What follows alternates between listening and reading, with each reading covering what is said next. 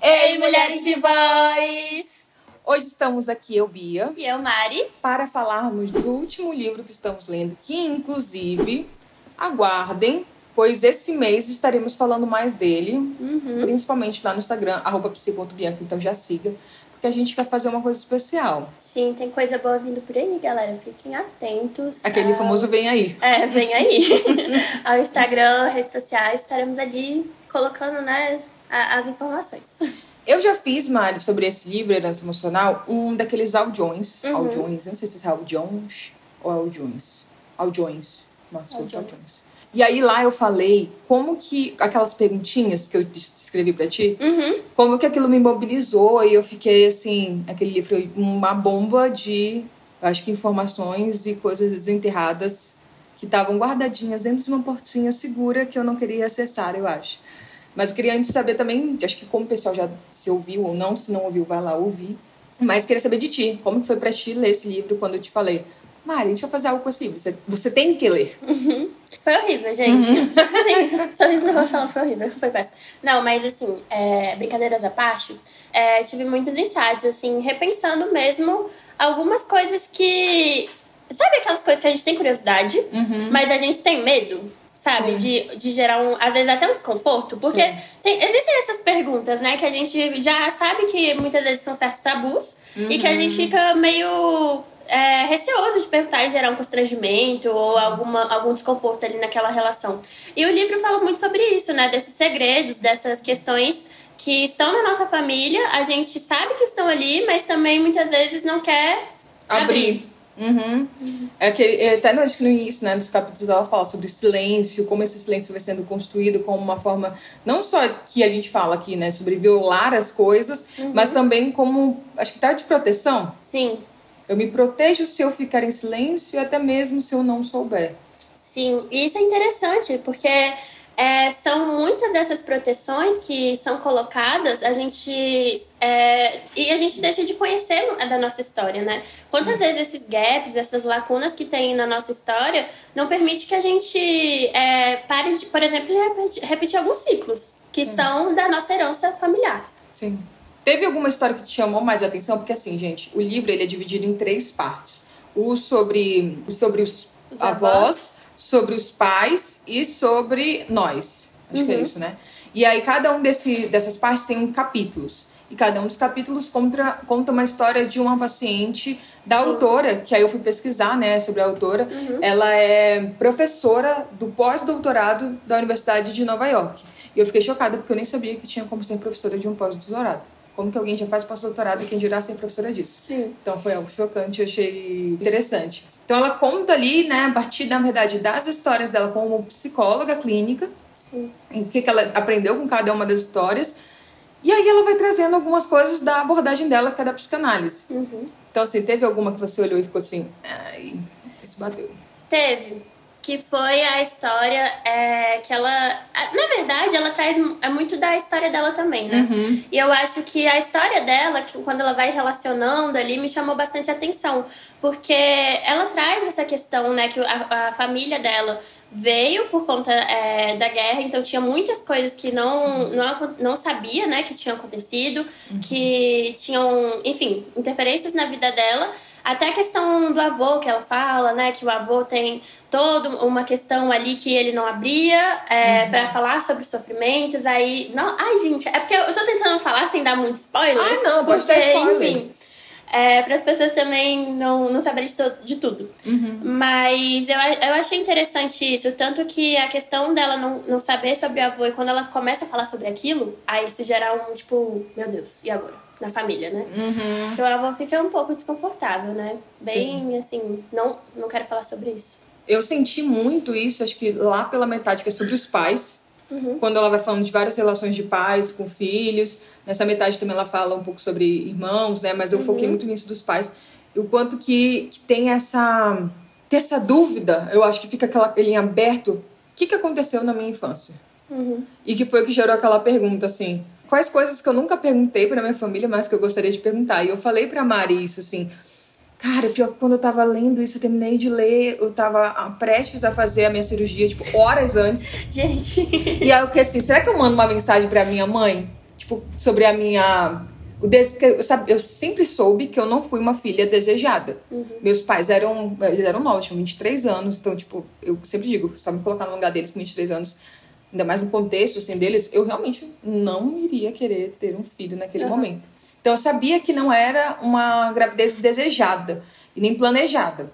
Eles caíram no conto do da tabelinha. Aham. Gente, sim, né? Anos 90.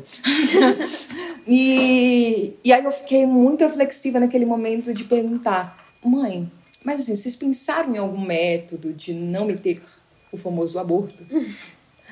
Só que eu não, não perguntei pra ela. E eu fiquei pensando assim, ah, eu acho que eu vou tentar perguntar isso um dia quando a gente estiver presente, porque ela não mora comigo, né? Ela não mora na mesma cidade que eu, então. Mas eu tava assim, hum, será que isso foi algo que passou na cabeça deles? E o quanto que isso pode ter interferido ou não na minha experiência, né? Nesse, nesse, nesse, nessa primeira infância que a gente fala, nesses primeiros anos de vida. Porque a minha primeira infância completa, minha, minha infância inteira, na verdade, foi só com a minha avó. Então, esse senso até de abandono, ele sempre teve ali. Pelo meu pai e pela minha mãe, porque eles não moravam comigo, eles via trabalhavam viajando. Então, não era algo frequente. Então, a sensação desse amor, desse abandono já estava ali. Eu fiquei, será que antes o negócio do desejo também veio? E foi muito por causa desse livro, assim. A gente vai percebendo aqui naquele livro que ele vai contando também um pouco, de alguma forma, mesmo sendo histórias externas, sobre as nossas histórias. Sim, com certeza. É, só um parênteses aqui, gente. Acho importante falar isso, que quando a Bia contou, eu achei muito pertinente o pensamento dela, só que ela que, queria contar isso pré-cirurgia. Pré-cirurgia, né? Aí eu falei assim. Mãe, hum. você já pensou em me abortar? Aí, eu falei assim, Bia. Aí eu acho que eu contei, acho que logo antes de eu fazer, também, acho que foi um pouco antes de eu fazer a cirurgia, eu mandei pra Mariela. É, eu acho que não é uma boa ideia. Eu falei, "É, eu também acho que não. Mas aqui estão algumas ideias. aqui Tá. estão alguns insights. Talvez você assuste sua mãe, Bia. Mas enfim. É, sim, e conta muito sobre a nossa história. E é interessante, assim, porque tem coisas que eu, eu vejo, assim, isso em terapia também bastante, né? Mas tem coisas que eu vejo que são herança da minha família, são coisas da minha família que eu já adequei a mim, eu nem me toquei disso, assim. Sim. Então, imagina as coisas que a gente nem sabe, né? O tanto que a gente tá ali, de alguma forma, são esses não ditos, são, enfim, é, alguns segredos que existem que a gente nem se dá conta, mas que eles vão perpassando. E é um livro também que eu acho interessante colocar isso, ele fala muito sobre epigenética, que é uma área aí que tá bastante em alta, né? Tem crescido bastante. E ele fala sobre como isso vai passando mesmo, né? Essa- esses novos formatos, até a questão do cortisol, acho que a Bia sabe melhor falar sobre Sim, isso. tem um outro livro que a gente quer trazer aqui pra vocês que chama O Corpo Guarda as Marcas. E aí nele, o, o autor, ele, cara, eu disse pras meninas, ele basicamente é o famoso amigo de todos. Ele é amigo do Bowlby, que é o cara que criou a teoria do apego. Ele é amigo do, do amigo do Piaget. Então, assim, é toda uma conexão na vida dele. E aí ele sempre estudou sobre traumas. Então, nesse livro, O Corpo Guarda as Marcas, ele fala quanto que é, as pessoas que. Os filhos das pessoas que estavam nos campos de concentração do nazismo, eles foram afetados, mesmo não vivenciando a história em si. E eu acho que, que é- eles já trazem na genética deles o maior cortisol, porque os pais já estavam sendo é, expostos a uma- um contexto de muita de muito estresse. Então, o corpo meio que da- dos filhos já estavam sendo desenvolvidos para lidar com o estresse por causa do cortisol, que está diretamente relacionado, né? E aí ele vai trazendo como outros casos também, é, como quando teve a queda das torres gêmeas, momentos de recessão do país. É, tudo isso foi ger- gera um trauma que a gente nem tem ideia, mas que vai impactando, né? Eu gosto muito de contar a história que os meus avós, eles vieram para fazer plantações, mas foram enganados, né? Os meus avós, na verdade, quando vieram para o Brasil, que são do Japão, eles vieram com a promessa de você vai ter uma terra que vai ser sua e você vai plantar. A realidade foi, eles estavam substituindo a mão de obra escrava negra. Então, eles não ganhavam dinheiro com isso. Então, a questão do dinheiro em si, e com toda uma questão ali também, né, do perigo amarelo, ah, que é o, o- a minoria modelo, que a gente vai roubar as, as vagas das pessoas brancas, etc. O dinheiro sempre foi muito escasso. Com, meu, com os meus pais que isso mudou bastante, assim. E aí meus, meu pai, ele traz muito isso porque ele trabalhava na infância ainda. E ele E ele, eu lembro que ele contava, tipo, certinho, todas as coisas. O valor que a gente pagava para com plano de saúde, o valor que a gente pagava com os, a escola, cada uma das coisas. E eu aprendi muito isso. Eu não tive que viver o que eles viveram. Que bom que eu não precisei viver isso. Mas a minha ideia de com dinheiro, por exemplo, é muito disfuncional. Uhum. Porque ainda carrega aquelas mágoas que são ali do passado, aqueles uhum. traumas que são deles. Sim. Mas a gente vai fazendo e vai repetindo isso, e é isso, né? O nosso significado sobre as coisas também mudam completamente. Bastante. E, e é interessante essa questão, porque até isso que você trouxe do cortisol, né, Bia? É uma questão de sobrevivência. Então, assim, quanto das coisas a gente não vem carregando e perpetuando e repetindo, porque a gente entende que aquilo é uma forma de sobreviver. Uhum. Que guardar dinheiro, por exemplo, por mais que ainda não é, seja uma falta que vai, né, que, que esteja ligada à sua sobrevivência, ainda assim é, é, impor, é importante. Você fica com aquela noção de que tá sempre em escassez, por exemplo. Sim. E aí a gente continua carregando algumas coisas que às vezes nem precisa, né? E o quanto Sim. de estresse ou de, de energia da nossa própria saúde mental isso vai sendo tirado.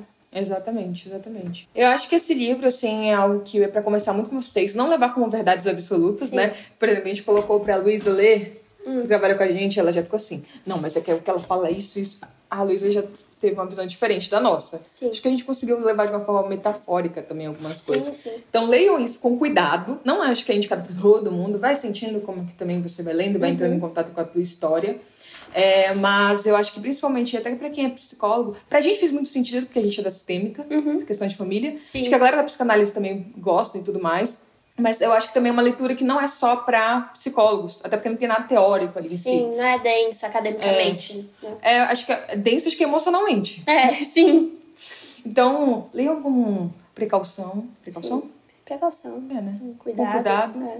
Mas contem pra gente também se vocês já leram, se vocês colocaram eles na listinha de vocês. Wishlist.